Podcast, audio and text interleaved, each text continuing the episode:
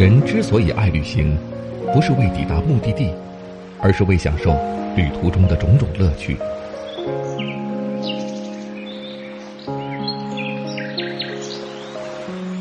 如果问我旅行的意义是什么，我也不知道。假如你还没有出发，不如和我一起听路上。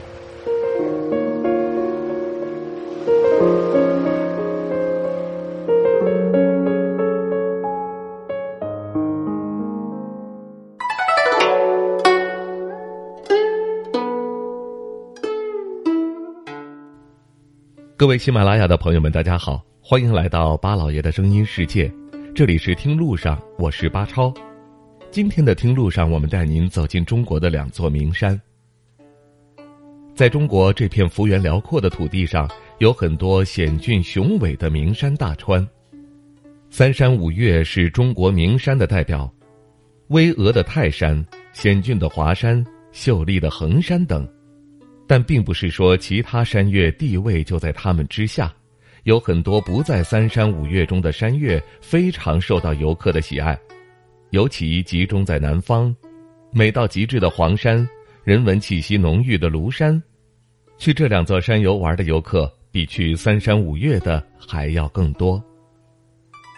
黄山和庐山在我国的知名度都非常高，地理位置又比较近。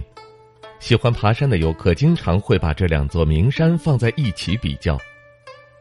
在历史岁月中，有不少文人墨客登临这两座山，留下了不少优美的诗篇。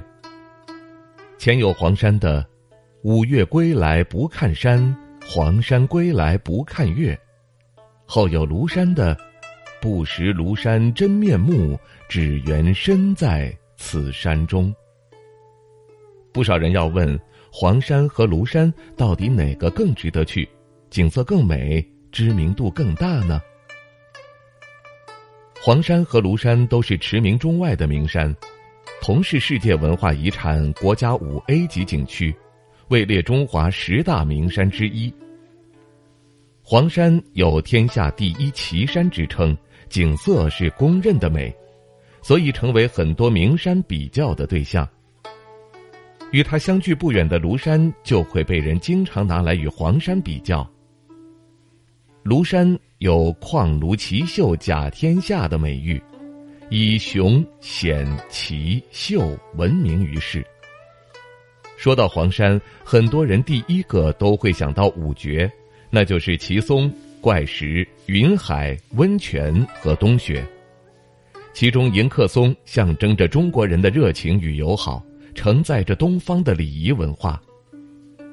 黄山主峰是海拔一千八百六十四米的莲花峰，观日出云海的最佳观景台，海拔一千八百六十米高的光明顶，以及被称为群仙所都的天都峰。而庐山的瀑布非常有名，群峰中有二十条沟谷，二十多处瀑布，十八条溪流。其中最著名的就是三叠泉瀑布，被誉为庐山第一奇观。庐山的瀑布落差高达一百五十五米，每次奔腾而下的瀑声犹如轰雷。除了秀甲天下的自然景观，庐山还拥有着丰厚灿烂的文化内涵。各种风格迥异的杰出建筑集结在庐山上，有罗马式与哥特式的教堂。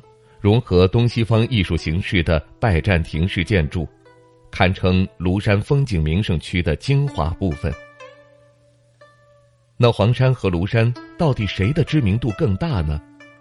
现在来看，无疑还是黄山，因为黄山是中国风景名胜中唯一的山岳景点。黄山的美，就算不曾亲眼见过，也一定早有耳闻。